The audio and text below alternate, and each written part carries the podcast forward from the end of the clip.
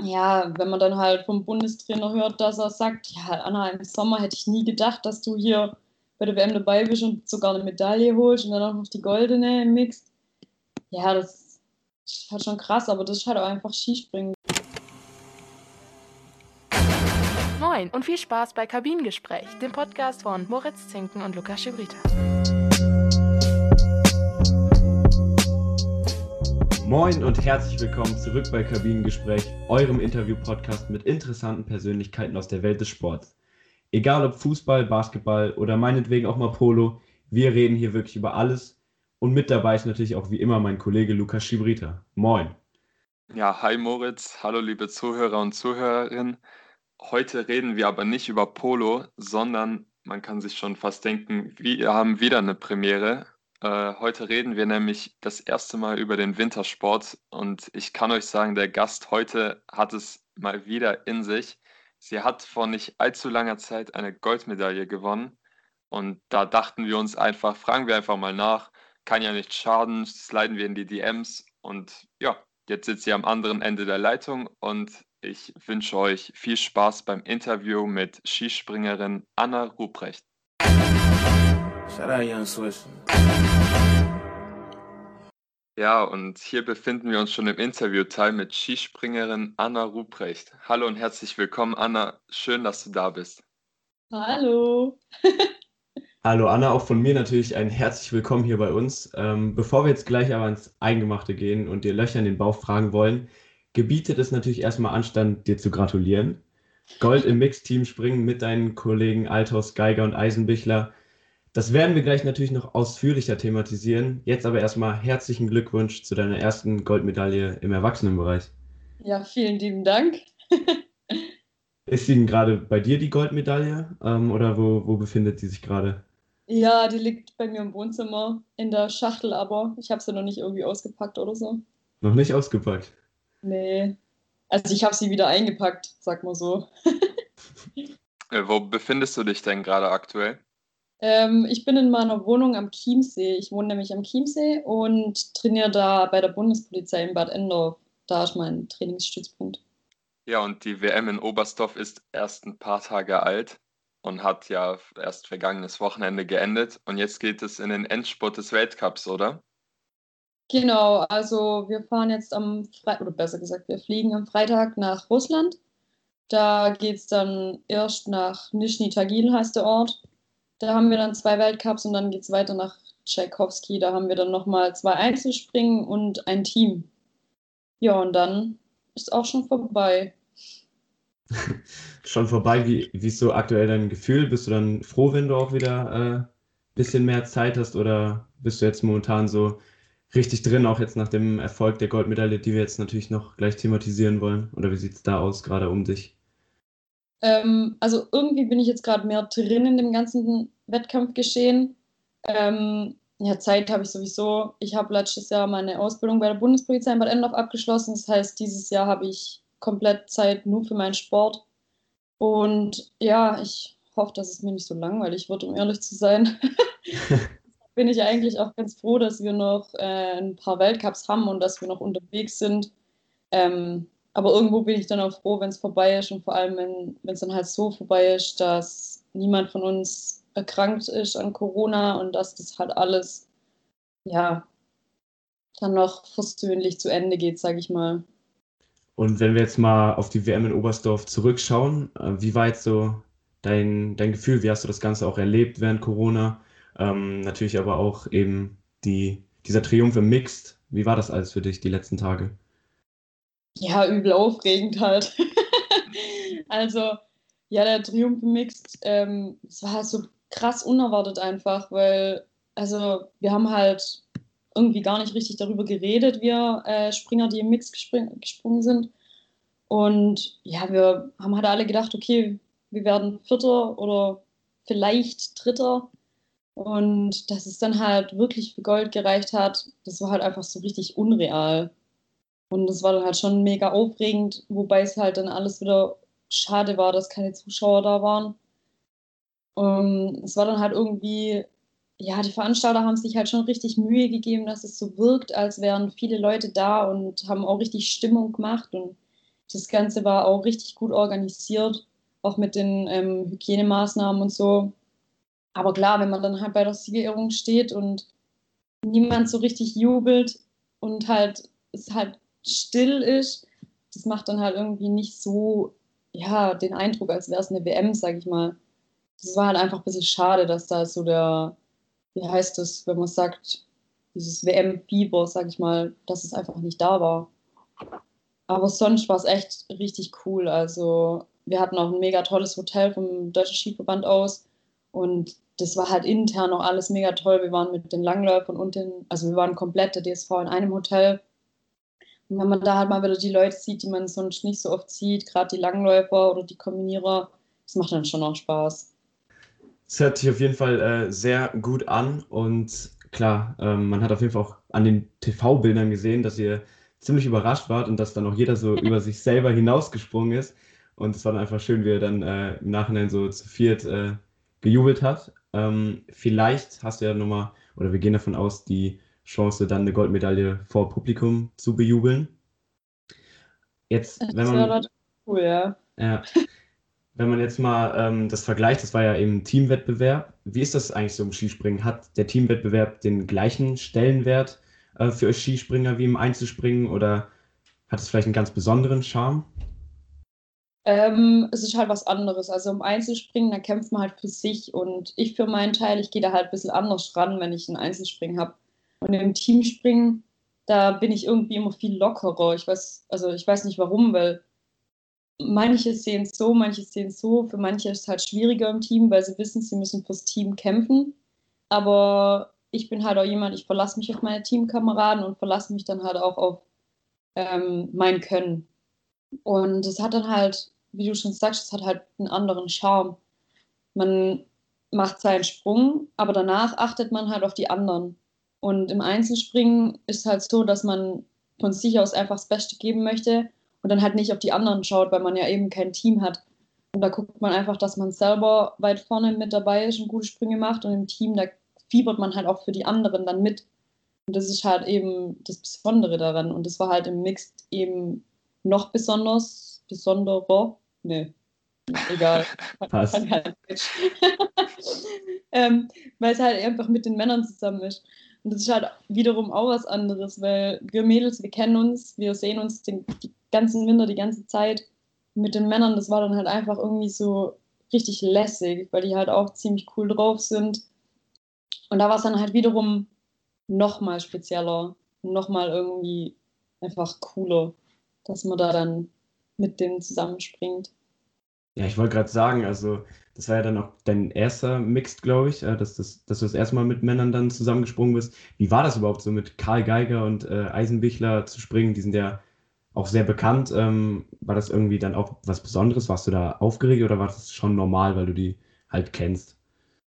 Ähm, ich war tatsächlich nicht so aufgeregt, weil der gerade Markus und ich, wir kennen uns schon, boah, keine Ahnung, fünf Jahre oder so, weil der ähm, auch bei der Bundespolizei seine Ausbildung gemacht hat und dadurch habe ich den auch besser kennengelernt.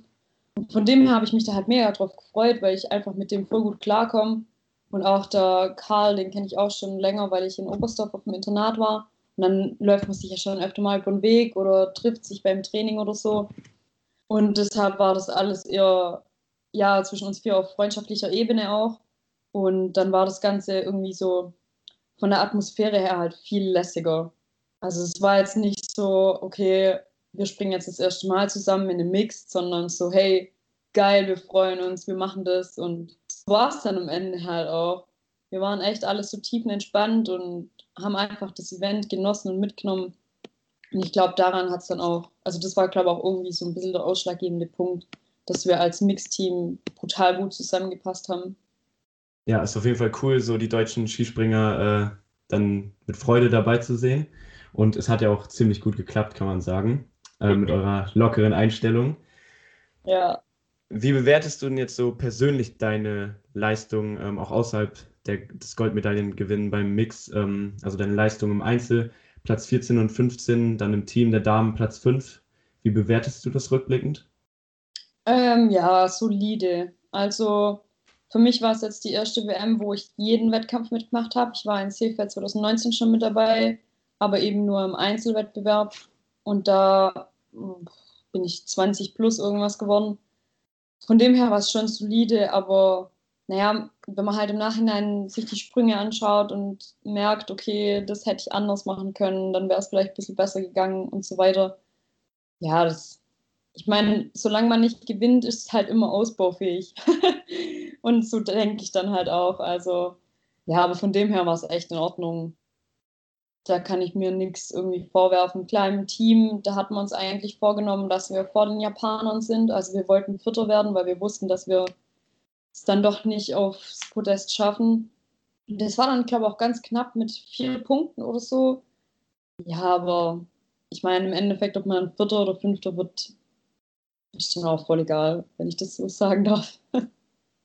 Das war ja jetzt auch dein erstes Jahr zurück im vollen Skispringwettbewerb. Äh, du hast dich ja in der Saison 2019-20 schwer verletzt. Da hattest du einen Meniskusriss und Knorpelschaden, wenn ich das richtig gelesen habe. Genau. Ähm, das war bestimmt jetzt auch ein großer Faktor bei der Bewertung der jetzigen Saison, oder? Und scheiße, es war einfach richtig, richtig schwer, weil der Weg zurück, der fängt nicht mit der Reha an, die man macht, sondern mit dem Skispringen. Wenn man wieder auf der Schanze steht, fängt es an, schwer zu werden. Und das habe ich halt im Sommer brutal gemerkt. Also ich habe mir echt, ich musste mir schon krassen Arsch aufreißen für das, dass ich jetzt am Ende bei der WM stand und auch so gut war. Und es war schon auch schwierig. Also, ja, das, ich finde, man sieht es halt auch jetzt zum Beispiel an Andreas Wellinger. Der kommt auch vom Kreuzbandriss zurück und tut sich sehr, sehr schwer. Und es ist auch einfach so. Ja, und für das, wie ich im Sommer dann drauf war, hätte ich selber von mir nicht erwartet, dass ich überhaupt bei der WM dabei bin. Also ich war schon sehr schlecht. und die Trainer halt auch. Das ja, wenn man dann halt vom Bundestrainer hört, dass er sagt, ja, Anna, im Sommer hätte ich nie gedacht, dass du hier bei der WM dabei bist und sogar eine Medaille holst und dann auch noch die goldene im Mix. Ja, das ist halt schon krass, aber das ist halt auch einfach Skispringen. Das kann so schnell gehen, dass man da ja mit ein bisschen, oder was heißt ein bisschen, mit viel Arbeit und Schweiß und Tränen irgendwie, dass man dann da auch wieder vorankommt. Und es macht sich dann auch bezahlt. Also das war halt wirklich so für mich dieses Jahr eigentlich der größte Erfolg, sag ich mal. Dass ich es geschafft habe, von so einer ultra schlechten Leistung dann doch so gut zu werden. Nach einer Verletzung, das muss man dann schon erstmal hinbekommen. Ich meine, ihr habt es ja bestimmt angeschaut. Karina, die war ja auch verletzt und hat sich dann auch sehr schwer getan. Und das hängt halt auch brutal mit der Psyche zusammen. Weil wenn das Knie dann halt ein bisschen, ja, zwickt, dann fängt man halt direkt an zu denken. Und gerade bei einer WM hat man halt bei ihr brutal gesehen, dass es dann doch auch schief gehen kann. Ja, deshalb bin ich schon ziemlich stolz. Ja, apropos Gedanken machen, hast du dann eigentlich dann noch vermehrt Angst, wenn du dann ja eben Richtung Tal fliegst, also dass du eben dann vielleicht, wenn du landest, dann wieder irgendeine Verletzung äh, kriegen könntest? Ähm, nicht mehr. Jetzt mittlerweile habe ich gar keine Schmerzen mehr und ich habe jetzt auch öfter schon ein paar Sprünge gemacht, wo ich ziemlich weit gesprungen bin und dann halt auch in die Hocke gehen musste. Und da ist nie was passiert. Also da hat mein Knie nicht reagiert und deshalb ähm, hat sich das bei mir dann unterbewusst auch zurückentwickelt. Also dass ich da keine, daher besser gesagt, dass ich da keinen Respekt mehr davon habe. Und wie sieht der Ablauf auf äh, die nächsten Wochen aus, auf das Saisonfinale? Also diese Woche habe ich vermehrt Athletiktraining gemacht und nächste Woche auch komplett Athletiktraining und dann fliegen wir am Freitag. Ja, das heißt, ähm, nochmal den Körper gut vorbereiten. Zwei Wochen Russland sind halt dann doch auch ziemlich anstrengend. Vor allem, weil es halt auch so kalt da drüben ist und weil wir ziemlich lang unterwegs sind Russland ist ja ein ziemlich großes Land. da geht es dann halt schon ja, ein paar Stunden mit dem Bus oder mit dem Zug.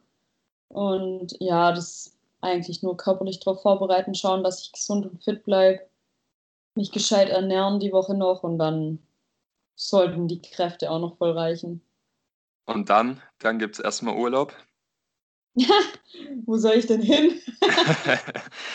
Stimmt auch wieder. Ja, nee, ähm, ich fahre dann in die Heimat. Mal zu meinen Eltern. Da war ich auch schon lange nicht mehr seit Weihnachten. Und von dem her Urlaub zu Hause bei der Mama. ich bin Hotelmama. Gibt nichts Besseres als Hotelmama. Ähm, wie sieht das eigentlich privat mit dir, mit dem Winterurlaub aus? Also klar, jetzt ging es eben auch nicht. Ähm, ich bin halt selber leidenschaftlicher Snowboardfahrer und hätte mir jetzt nichts Geileres ja. vorstellen können, die Pisten runterzufahren und natürlich Après-Ski und so weiter. Ne? Äh, jetzt machst du das Ganze aber ja neben deinem Beruf als Polizistin fast jeden Tag oder du bist zumindest jeden Tag mit Wintersport äh, und den Brettern, ja, hast du zu tun. Ich habe jetzt zum Beispiel aber mal in der Instagram-Story gesehen, dass du Langlauf fahren warst. Ähm, hat man darauf dann irgendwie eigentlich noch die ganze Zeit Lust, wenn man damit sowieso jeden Tag zu tun hat? Ja, voll. Also Skispringen ist ja was ganz anderes wie Skifahren oder Langlaufen. Und wenn dieses Jahr nicht Corona gewesen wäre, wäre ich, glaube jede freie Minute auf der Piste gewesen. Ich liebe Skifahren, ich gehe richtig, richtig gerne Skifahren. Ja, von dem her war es dieses Jahr echt schade, aber das, also man bekommt dann nicht genug davon, weil Skifahren halt einfach noch mal ein bisschen was anderes ist wie Skispringen, klar, weil es dann doch immer ziemlich, ja, monoton abläuft, sag ich mal. Man macht ja im Endeffekt, klar, man macht ab und zu andere Übungen und hier und da mal was anderes, aber es ist halt im Grunde immer das Gleiche. Und von dem her macht es dann halt einfach mal Bock, irgendwas anderes zu machen. Und gerade im Winter wenn es draußen ein bisschen kalt ist, die Sonne scheint und die Läupen gut präpariert sind, das ist halt dann einfach so richtig geil für die Seele. Da kann man dann ein bisschen abschalten und also da bekomme ich auch nicht genug davon.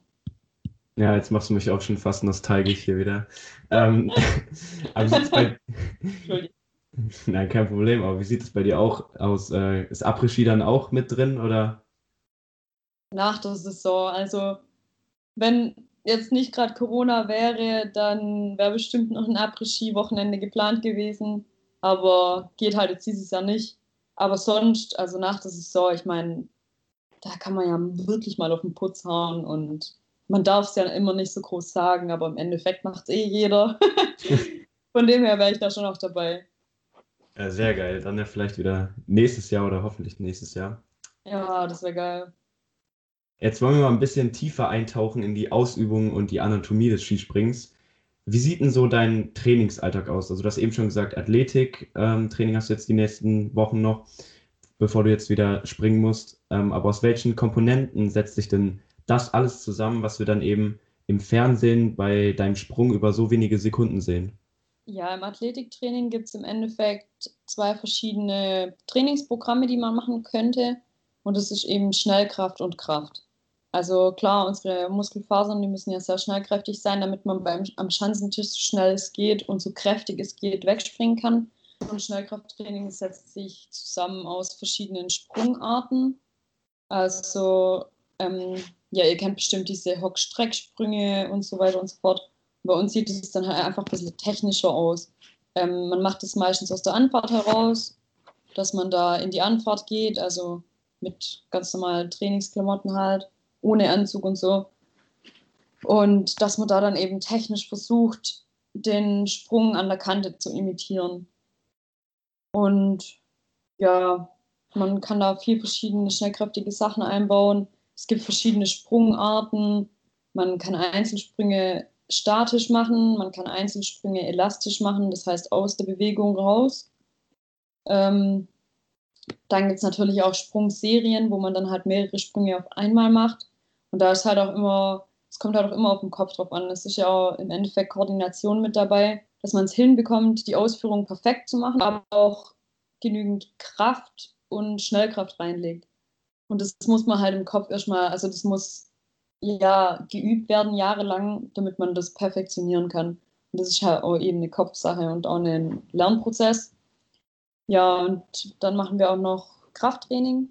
Jetzt im Winter nicht so viel. Im Winter macht man eher so Erhaltungstraining, sag ich mal. Aber im Sommer machen wir schon ein gutes Kraftprogramm. Und da muss man halt eben darauf achten, dass man nicht zu viel ja, Muskeln aufbaut, weil es ja eben Gewicht wieder wiegt. Und deshalb sind da oft Sachen dabei wie äh, gefederte Kniebeugen, oder eben dynamische, also gefederte Kniebeugen sind ja auch aus der Bewegung und dann schnell von unten wieder hoch. Also aus der Hockposition, sage ich mal, dann schnell wieder hoch. Und dynamische Kniebeugen sind bei uns, dass man langsam runtergeht in die Position, wie man anfährt und dann schnell drückt. Und das halt eben mit Gewicht auf den Schultern. Und ja, da werden dann halt gleichzeitig die Kraft oder halt die Schnellkraft, wie nennt sich das? Muskeln, sag ich jetzt einfach mal,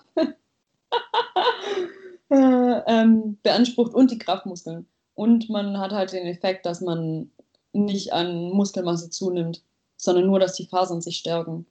Ja, und ähm, ja, wir machen halt auch viel Rumpftraining, was man wahrscheinlich nicht denkt, aber das gehört schon auch mit dazu, gerade für die Stabilität im Flug.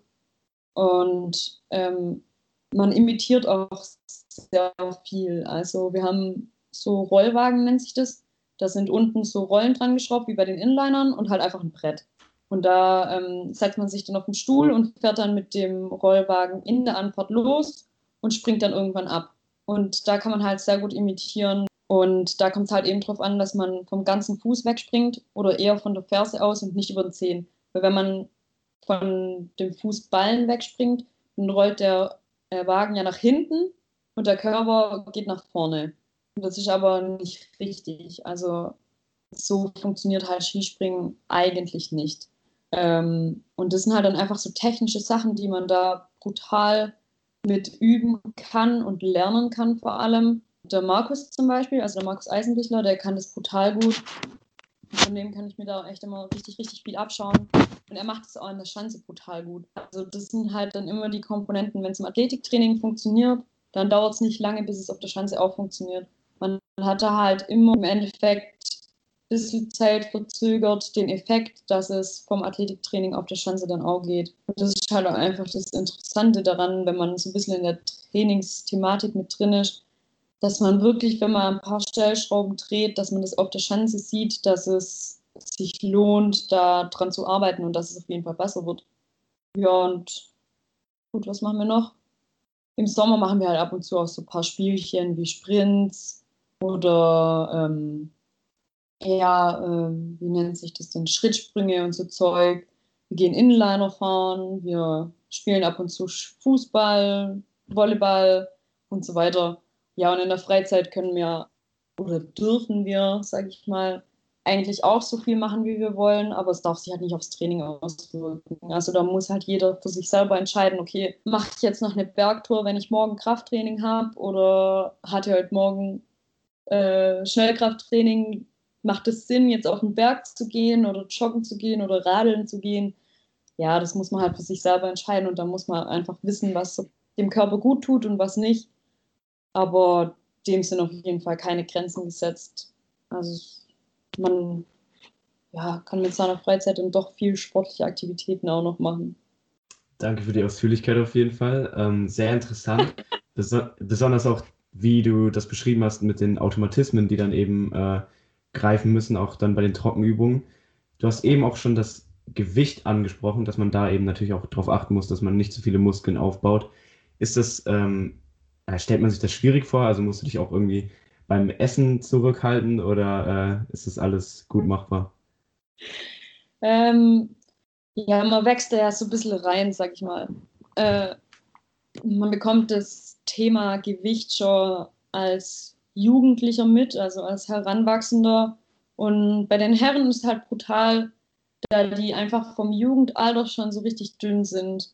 Und bei uns Damen ist halt so, wenn man in die Pubertät kommt, da fängt auf einmal alles an zu wachsen und ach du Scheiße. Und ja, da ist halt einfach ab und zu schwierig, da durchzukommen, ohne schwer zu werden. Ähm, ich für meinen Teil, ich muss schon drauf achten, was ich esse. Also jetzt nicht so extrem, aber als Skispringer, ich denke mal, dass man sich mit der Ernährung mehr auseinandersetzt als andere Sportarten. Jetzt zum Beispiel Langläufer, die schaufeln halt Kohlenhydrate rein ohne Ende. Die brauchen das ja aber auch. Das ist ja auch gut, dass die das essen. Aber wir zum Beispiel verbrennen ja jetzt nicht. Deshalb brauchen wir das halt nicht. Und da ist dann halt schon viel mit Gemüse, Salat oder Suppen. Und da muss man halt schon einfach schauen, dass man leicht bleibt. Und während der Saison finde ich es ganz eigentlich relativ einfach durch den ganzen Stress und so und auch durch die Wettkampfnervosität. Da verliert man einfach aus Versehen, sag ich jetzt mal, ein Kilo. Und das ist ja irgendwo nicht schlecht. Ähm, aber ich versuche es halt immer in gesundem Maße zu halten und ich bin auch wirklich darauf bedacht, dass ich alle Nährstoffe zu mir nehme. Ähm, es gibt natürlich auch das, den Extremfall und das gibt es halt bei uns im Darmskispringen leider immer noch, dass halt Mädels dann zu Bulimie neigen oder wie das Sven Hannawald damals, dass er halt dann auch krank wurde. Ja, das finde ich halt, das hat nichts mit Sport zu tun. Das klar funktioniert es eine Zeit lang und bestimmt ist man gut, wenn man so leicht ist. Aber gesund ist man auf jeden Fall nicht. Und ich finde halt, dass der Sport den Körper nicht kaputt machen sollte. Und deshalb, ja, ich meine, die eine tut sich schwerer, die andere tut sich leichter. Ich tue mich relativ leicht mit der Sache. Es kommt halt auch immer ein bisschen auf den Körper drauf an, weil ihr kennt es bestimmt auch. Ihr habt bestimmt auch irgendwelche Freunde, die fressen, fressen, fressen und sind so dünn. und dann gibt es jemand, der guckt einfach nur ein Pommes an und nimmt direkt 10 Kilo zu. Und so ist bei uns halt auch. Da muss man einfach auch ein bisschen Glück haben. Ja, aber heutzutage ist, glaube ich, nicht mehr so ein krasses Thema wie damals zu Sven Hannawalds Zeiten. Und wie bereitest du dich dann eigentlich so mental auf einen Sprung vor? Also gibt es da so einen routinierten Ablauf, den du vielleicht immer auch gedanklich äh, durchgehst? Oder hast du da ein Ritual? Ähm, ein Ritual an sich nicht, aber ich mache immer die gleichen Sachen. Also ähm, ich binde immer zuerst meine Schuhe, dann ziehe ich meinen Anzug an und so weiter. Also ich habe da halt so meine Abläufe und ich mache einem, also ich versuche immer nicht zu viel zu denken.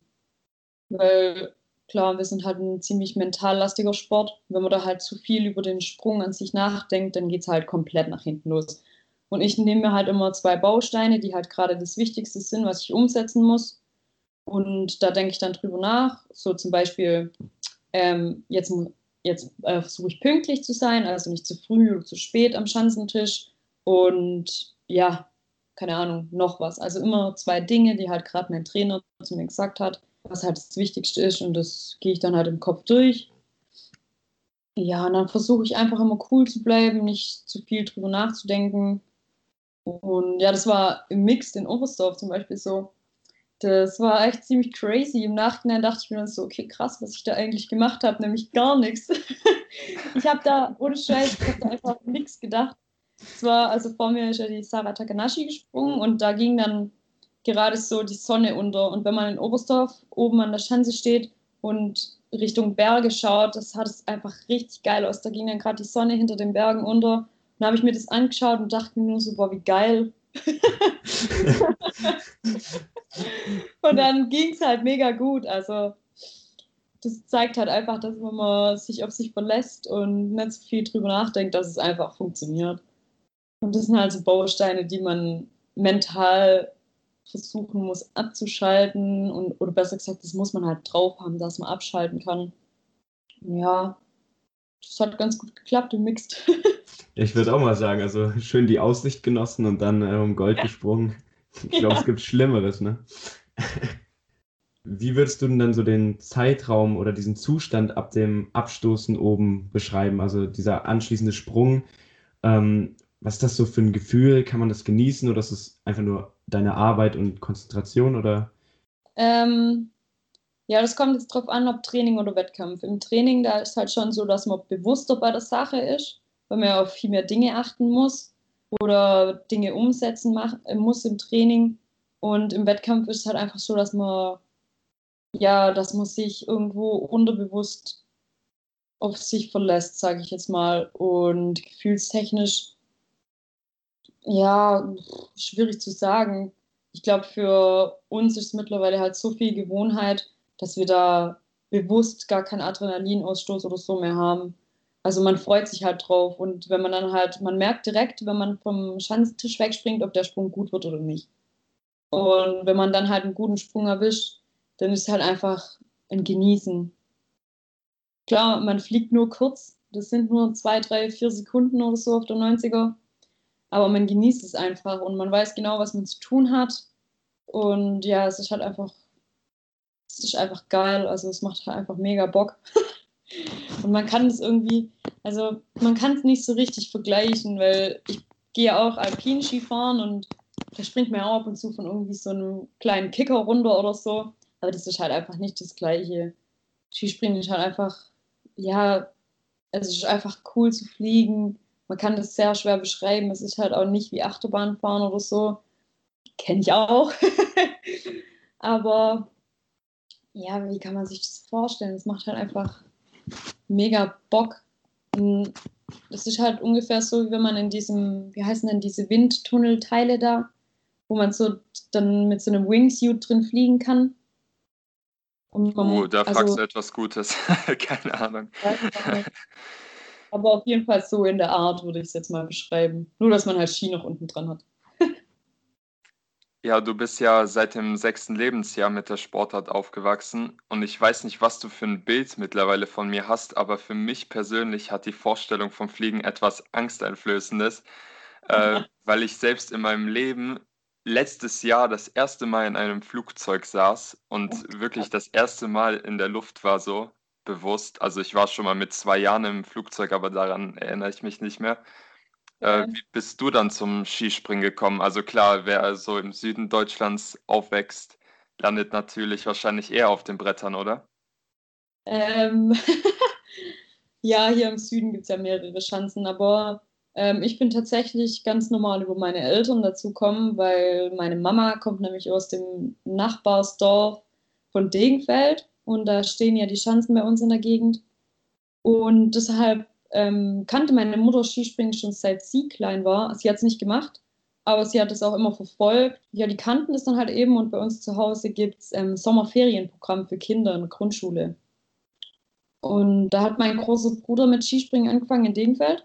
Und irgendwann fand ich das halt einfach so cool und ich musste eh immer mit, weil ich nicht alleine zu Hause bleiben durfte. Deshalb habe ich dann auch irgendwann angefangen und ja, man fängt ja auf kleinen Chancen an und da ist halt als Kind hat man eh keine Angst vor gar nichts und dann knallt man sich da halt einfach runter und es macht halt einfach mega Spaß und ich habe dann auch viele Freunde kennengelernt, ähm, viele gleichaltrige Jungs, die dann mit mir Skispringen gemacht haben. Und da bleibt man dann halt auch am Ball und man merkt ja auch relativ schnell, wenn man Talent hat. Ähm, und da bleibt man auch wirklich dabei und ja, wir hatten halt auch früher echt ein richtig, richtig cooles ähm, ja, Team, sag ich mal, bei uns im SC Degenfeld. Wir hatten richtig coole Trainer, eine richtig coole Trainingsgruppe. Und es hat halt einfach mega Spaß gemacht die ganze Zeit. Und das ist, glaube ich, so der ausschlaggebende Punkt, weil ich glaube, viele Kinder heutzutage, die haben einfach teilweise keinen Spaß am Sport, aber die Eltern, ja, bringen sie trotzdem jeden Tag ins Training. Und das war halt bei mir anders. Ich habe halt immer drum gebettelt, so, komm Papa, fahren wir zehn Minuten früher los ins Training und so. Und es hat halt einfach mega Spaß gemacht. Und das ist, glaube ich, sehr wichtig für ein Kind, dass es dabei bleibt. Und dann im heranwachsenden Alter merkt man ja eh, krass, ich habe Talent, wenn man ab und zu mal irgendeinen Wettkampf gewinnt und so. Das zählt ja dann auch mit dazu, dass es dann weitergeht. Und ja, so ging es dann los. Ja, und jetzt bin ich hier. war das dann eigentlich auch schon immer dein Berufswunsch? Weil der Weltcup für Frauen, den gibt es ja erst seit 2011, dann ist, glaube ich, seit 2014 Skispringen erst olympisch geworden. Rosige Aussichten hatte diese Sportart ja nicht gerade, als du angefangen hast. Nee, überhaupt nicht. Also mein Berufswunsch war tatsächlich immer Polizistin zu werden. Also ich wollte immer, immer Polizistin werden. Jetzt bin ich halt bei der Bundespolizei. Ich wollte eigentlich immer bei meinem, in meinem Heimatort arbeiten, aber das wird jetzt halt nichts. ähm, nee, also Skispringen war nicht mein Berufswunsch und ich habe mir da auch tatsächlich nie irgendwie Gedanken drüber gemacht, dass ich das professionell mache. Ich bin da halt einfach so reingerutscht. und ja, wie du schon sagst, es gibt seit, seit 2011 den Weltcup und das war anfangs ja auch ziemlich ja, schwierig, sage ich mal. Und es hat sich jetzt erst in den letzten Jahren entwickelt, dass ja, das Niveau gestiegen ist. Und gerade auch jetzt bei der WM fand ich, dass das Niveau deutlich gestiegen ist und dass wir an die Männer heranrücken. Und ich glaube, man hat es vor allem auf der Großschanze gesehen, dass ähm, die Mädels, die auf dem Podest standen, wirklich, wirklich gut gesprungen sind oder, und auch geflogen sind. ja, und das ist halt einfach die Entwicklung. Skispringen hat halt einfach jetzt die Jahre gebraucht und es braucht auch noch ein paar Jahre. Aber ich bin da auf jeden Fall guter Dinge, dass das vorangeht. Und gerade so wie die Leistungen sich steigern, ist ein gutes Zeichen. Äh, ich habe noch eine Frage zwischendurch. Äh, hört, hört man das hier, dass gerade im Hintergrund von uns Schnitzel geklopft werden? ich höre nichts. Okay, okay gut. ich habe Hunger. Nein, kriegt man eins vorbei. Das war so ein weird Flex gerade, Lukas. Sorry, ja, sorry. Ich habe so Hunger jetzt. Drei Schnitzel. Ja, okay, gut. Äh, dann machen wir mal weiter.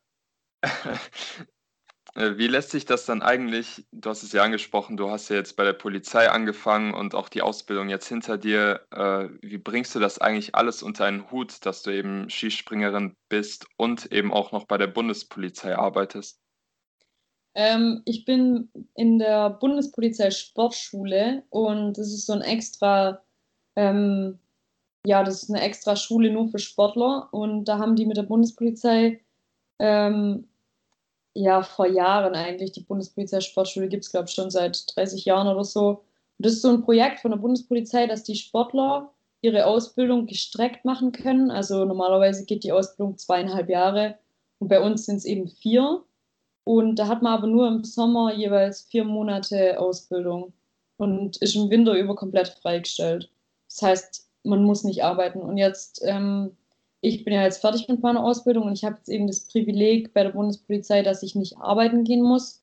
Aber dafür bin ich ja Sportlerin oder halt, ja, ich bin Bundespolizei-Sportlerin, sage ich jetzt mal. Und wir repräsentieren als ähm, Bundespolizei-Sportler halt die Bundespolizei. Und das ist halt eben so das Abkommen, dass man da dann für die Jahre der Karriere freigestellt wird, aber eben die Bundespolizei vertritt. Das ist ja auf jeden Fall nichts Schlechtes. Also wir haben den ganzen Tag Zeit für Training. Wir können uns komplett darauf vorbereiten, was im Winter passiert. Und das ist halt auch eben das Gute daran. Ähm, und wir müssen eben, wenn wir fertig sind mit der Ausbildung, nur eine Woche Fortbildung machen im Jahr. Ja, und die eine Woche, die bringt ja jeder irgendwie zustande, dass man da halt tagtäglich dann eine Woche lang im Unterricht sitzt oder irgendwelche Übungen macht oder schießen geht oder so. Das ist absolut gar kein Problem. Also das, da sind wir wirklich, wirklich richtig gut aufgehoben und ja, das Allerwichtigste ist halt einfach, oder was ich halt auch immer sehr wichtig fand, dass ich nach dem Sport was habe. Und das hat man halt bei der Bundespolizei. Ich meine, ich bin jetzt Polizeimeisterin, das ist ja im Endeffekt das Unterste, was man sein kann.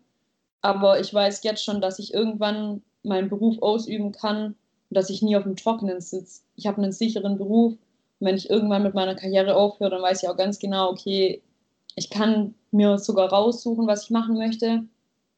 Ich kann mich jetzt im Laufe meiner Karriere, kann ich Praktikas machen, ich kann mich informieren, wo möchte ich später hin, was möchte ich machen. Und es gibt halt so viele Möglichkeiten bei der Bundespolizei, was man tun kann. Und ja, das ist halt auf jeden Fall was richtig, richtig Tolles und es ist halt sehr viel wert, finde ich. Weil also viele von uns sind ja auch bei der Bundeswehr als Behörde oder beim Zoll. Und da hat man, also bei der Bundeswehr hat man die Möglichkeit zu studieren oder Ausbildungen zu machen. Aber wenn das dann halt nicht das ist, was man machen möchte, dann funktioniert das halt schon mal nicht. Und das finde ich halt eben schwierig. Deshalb bin ich brutal froh, dass ich das gemacht habe mit der Bundespolizei. Ja, und das gibt einem halt irgendwie auch so ein bisschen Halt, sage ich mal. Weil wenn es jetzt im Sport mal nicht so gut läuft, dann weiß man ganz genau, okay, mein Gott, es soll halt nicht sein, dann freue ich mich jetzt auf meine Karriere als Bundespolizist. Und dann kann man da halt komplett wieder alles reinstecken. Und als Sportler hat man das ja eh im Blut, dass man wirklich alles gibt. Und das ist halt auch in der Polizei so. Und ähm, es gibt ja wirklich schon viele, die jetzt aufgehört haben und als äh, Bundespolizist arbeiten. Und man hört halt eben nur Gutes von denen dann, dass sie sich da reinhängen, dass es Spaß macht, dass sie ziemlich schnell befördert werden und so weiter und so fort. Also das ist auf jeden Fall richtig, richtig cool und da freue ich mich auch irgendwie schon ein bisschen drauf, wenn meine Karriere dann vorbei ist, dass ich da meine berufliche Karriere anfangen kann oder starten kann. Auch wenn wir natürlich hoffen, dass deine ähm, Skispringkarriere noch ein bisschen anhält. Ja. Ähm, aber ja, also es ist ja, denke ich, auch mal ein sicherer Halt, besonders jetzt auch während man Verletzungen hat, ähm, wie du sie durchlebt hattest, dass man da eben weiß, okay, da steht noch ein Beruf hinter mir und äh, das ist ja dann auch eine sehr große Win-Win-Situation, würde ich mal sagen, für alle Beteiligten. Ja. Wenn wir jetzt mal auf das wirklich zentralste Thema generell in der Sportwelt, aber auch eben jetzt im Skispringen äh, zu sprechen kommen, das ist nämlich die Gleichberechtigung zwischen Frauen und Männern. Man muss ja festhalten, dass sich im Skispringen jetzt in den letzten Jahren, das hast du eben ja auch schon gesagt, einiges getan hat. Also beispielsweise soll es ja jetzt endlich, kann man sagen, ähm, auch die Wettbewerbe Skifliegen und die berühmte Vier-Chancen-Tournee für Frauen geben. Außerdem dürfte er öfters von der Großschanze springen. Ähm, warum hat das aber so lange gedauert und warum hat man das Gefühl, dass man sich so vehement dagegen wehrt? Ja, das ist schwierig, schwieriges Thema Gleichberechtigung. Also ja, ich finde halt, Gleichberechtigung hat irgendwo eher was mit der Chancengleichheit zu tun im Sport. Ähm, wir haben halt weniger die Chance, uns zu präsentieren, ähm, da es eben weniger Wettkämpfe gibt und ja, es ist halt einfach schwierig. Da kommen halt so viele Sachen dazu. Ähm, Gleichberechtigung fängt halt auch damit an, dass ja Damensport generell weltweit einfach nicht so oft im Fernsehen angeschaut wird und supported wird. Und damit hängt dann ja auch brutal viel Geld zusammen. Und das sind dann halt eben auch ja, die Preisgelder, die wir weniger bekommen. Aber es ist halt auch irgendwo logisch. Also ähm, ich gucke auch kein Frauenfußball, muss ich ganz ehrlich sagen. Das ist halt einfach, ja, wenn es halt nicht im Fernsehen kommt, dann kann es keiner anschauen, dann gibt es keine Gelder. Und so läuft es halt bei uns auch. Und es ist halt schwierig, da dann für die FIS, also für den, äh, äh, ach, für die FIS einfach. wir, wissen, wir wissen alle, was gemeint ist. Ja, genau. Ja. es ist halt einfach dann schwierig, wenn da keine Gelder da sind, das gerecht zu verteilen, weil man dann den Herren, weil man dann den Herren die Gleichberechtigung nimmt. Und ähm, ich finde einfach, man, ja, man hat es ja eh schon angeglichen, aber das Problem ist einfach, gerade bei den Preisgeldern im Weltcup hat man es halt so angeglichen, dass man das Geld von den Herren genommen hat und uns gesteckt hat. Und das hat für mich dann irgendwo auch nichts mit Gleichberechtigung zu tun. Ähm, ja, ich finde es gut, dass wir Frauen immer noch kämpfen und man sieht es auch, dass wir kämpfen und wir werden auch besser. Und ich finde, man sollte das versuchen, über die sportliche Leistung zu sehen, dass man die Frauen vielleicht ja mehr würdigt, indem sie ja auch besser werden. Also es ist ja jetzt nicht so, dass unser Sport stehen bleibt. Und vielleicht sollten da halt ja sich die ganzen, es hängt ja nicht nur an der FIS, es hängt ja auch an den ähm, Werbeverträgen, an den Fernsehverträgen vor allem. Das ist sehr traurig, aber es hängt halt einfach mit dem Geld zusammen. Die sagen halt, okay, das, wir haben nicht so viele Zuschauer, die das anschauen. Das lohnt sich für uns nicht. Ja, das ist halt einfach ein bisschen traurig und ich glaube, das braucht halt einfach noch ein bisschen Prozess, auch von unserer Sportlerseite aus, dass wir da besser werden und dass es eben lukrativer für die Zuschauer wird. Und dann denke ich, ja, dass das Thema dann ja, gleicher wird. Ich glaube, Gleichberechtigung wird es im Sport nie zu 100 Prozent geben, aber es wäre schön, wenn es sich halt annähert. Und über die Jahre hinweg jetzt können wir uns eh eigentlich nicht beschweren. Wir haben zwar keine Vierschanztournee und können auch nicht Skifliegen gehen, aber dafür haben wir ähm, eine Bluebird-Tour jetzt am Ende, wo es noch ziemlich viel Preisgeld gibt. Wir sind in der Raw Air mit drin, wenn sie nicht gerade ausfällt. Ja, und von dem her sind es eh schon einige Dinge, die jetzt dazu kamen. Auch der, ähm, auch der, die Premiere von der Großschanze bei der WM. Das sind ja alles so kleine Fortschritte, die muss man erstmal machen und die wurden jetzt gemacht. Und deshalb finde ich die Entwicklung eh schon in die richtige Richtung. Und wo ich halt auch Gleichberechtigung sehe, ist halt bei uns zum Beispiel im DSV innerhalb vom Verband. Es kann halt irgendwo nicht sein, dass ähm, die Herren das ist jetzt doof, wenn ich das so sagen muss, aber wenn halt die Herren mehr Anzüge bekommen und mehr Zeit beim Anzugschneider, das kann es halt irgendwo nicht sein. Und das ist für mich halt Gleichberechtigung, dass man da halt die Chance als Dame oder halt als Frau und auch als junges Mädchen hat, dass man da die gleichen Materialien bekommt, dass man da die gleichen Chancen auf einen guten Trainer hat, auf äh, Trainingslager und so weiter und so fort. Und das sind halt auch so, das sind so kleine Dinge, die man vielleicht ändern müsste. Und ich finde, da dazu zählt gar nicht, dass wir eine Vier-Schanzentournee haben. Weil irgendwo, also ich würde es schon cool finden, aber irgendwo wollen wir Frauen doch auch eigenständig sein. Und deshalb, warum den Männern mit einer Vier-Schanzentournee nacheifern, wenn man was Eigenes aufbauen könnte? Und Skifliegen ist halt auch so ein richtig, richtig schwieriges Thema, weil, also ich hatte es mit Markus drüber und er meinte, er hat jedes Mal beim Skifliegen Schiss. und wenn man sieht, wie er dann fliegt, er fliegt da ja teilweise 250 Meter weit und keine Ahnung. Und er sagt wirklich, er, ihm geht da die Düse. Und deshalb glaube ich, dass es als Frau nicht nötig ist, Ski zu fliegen. Also klar, wenn man das unbedingt will, wenn man das auch richtig gut kann, wie jetzt zum Beispiel eine Maren Lundby oder die Daniela Eraschko-Stolz, die war ja auch schon Skifliegen.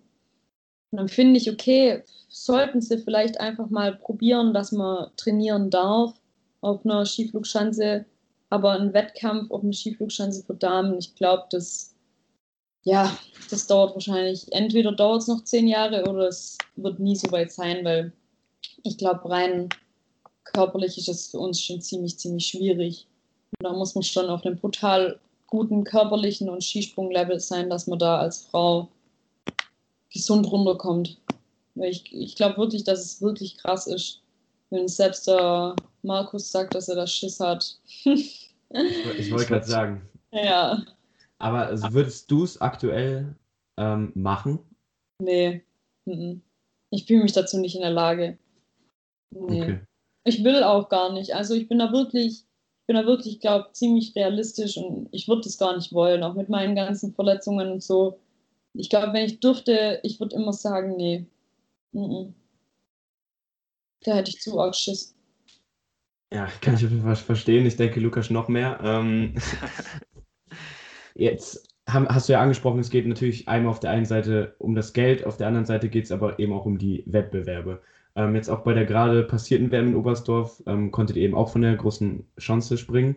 Ähm, außerdem her herrschte ja, Gleichberechtigung bei der Anzahl der Wettbewerbe.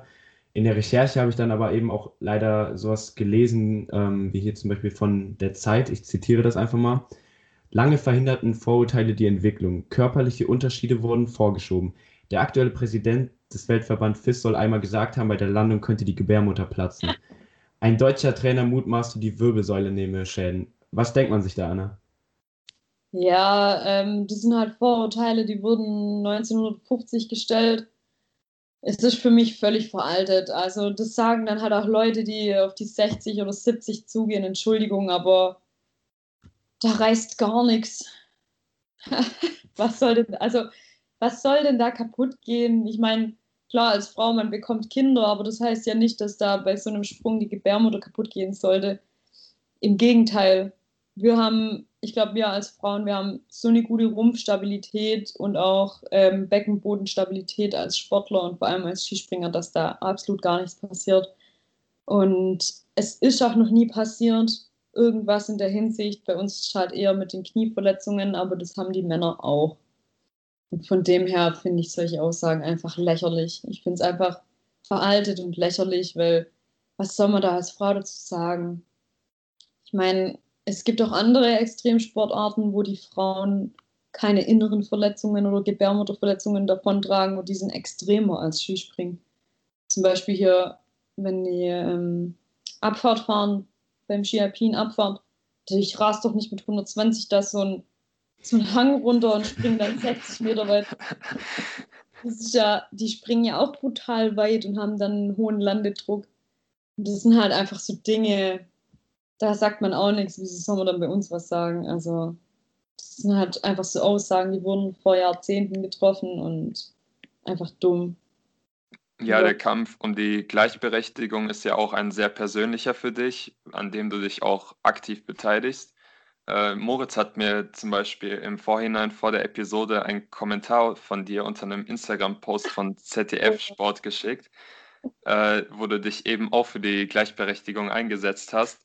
Äh, dort ist dir auch etwas sauer aufgestoßen, und zwar nämlich die Kommentare von äh, ja hauptsächlich männlichen, weniger intelligenten Geschöpfen. Äh, da hast du geschrieben, man sollte sich als aktive Skispringerin nicht die Kommentare durchlesen. Es ist wirklich erschütternd, wie sich Männer über uns auslassen, als hätten sie selbst etwas zu befürchten, wenn es in unserer Sportart aufwärts gehen würde. Hast du öfters im Internet mit Anfeindungen dieser Art zu tun oder zu tun gehabt, wo aktuell eben auch jeder feige und ungestraft seinen Senf dazugeben kann? Nee, also normalerweise nicht, aber ich habe das da halt bei ZDF Sport ähm, gelesen und habe mir dann die Kommentare durchgelesen und ich wurde dann halt wirklich so sauer, weil also man darf ja wirklich seinen Senf zu allem dazugeben, aber nicht so. Und es ging halt einfach absolut überhaupt nicht, was da manche Herren von sich gegeben haben.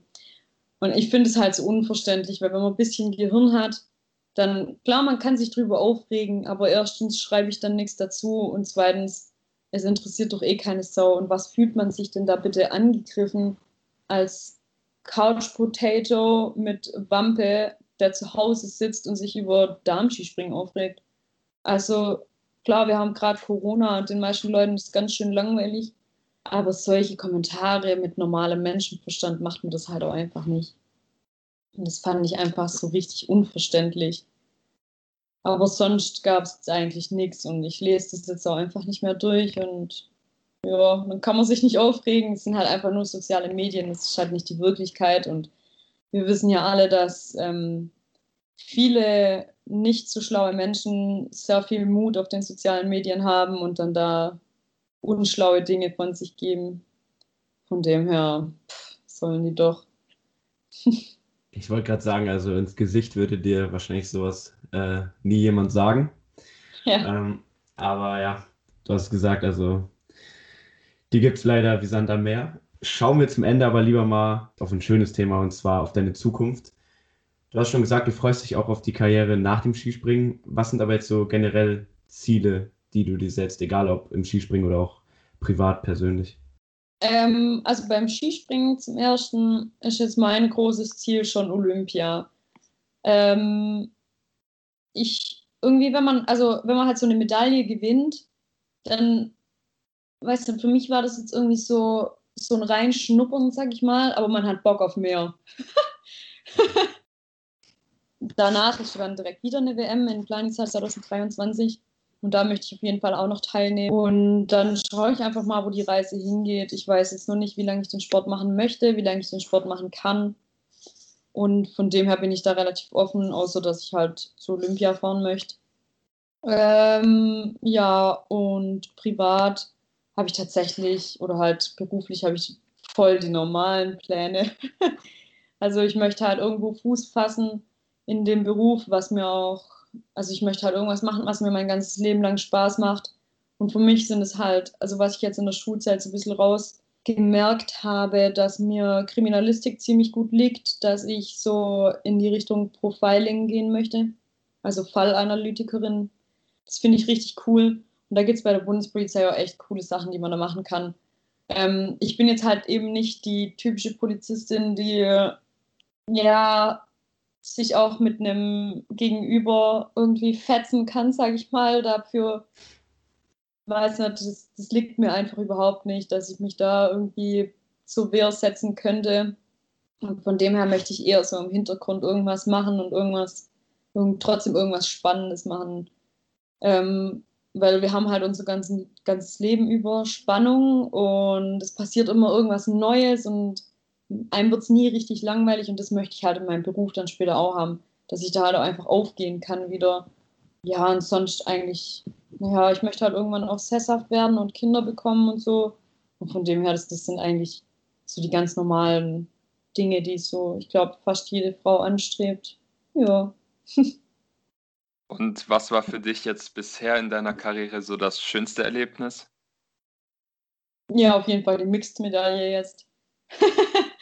also ich habe schon, hab schon ein bisschen was miterlebt, auch bei den JWMs damals und wir haben auch schon mal gewonnen bei einer JWM im Team. Das sind dann immer so kleine Sachen, die dann richtig, richtig cool sind, aber das mixt jetzt auf jeden Fall mein größter Erfolg und das war bis jetzt das Coolste, was mir in meiner Karriere widerfahren ist. Auf jeden Fall sehr cool. Auf jeden Fall auch nochmal ähm, herzlichen Dank, dass du hier warst.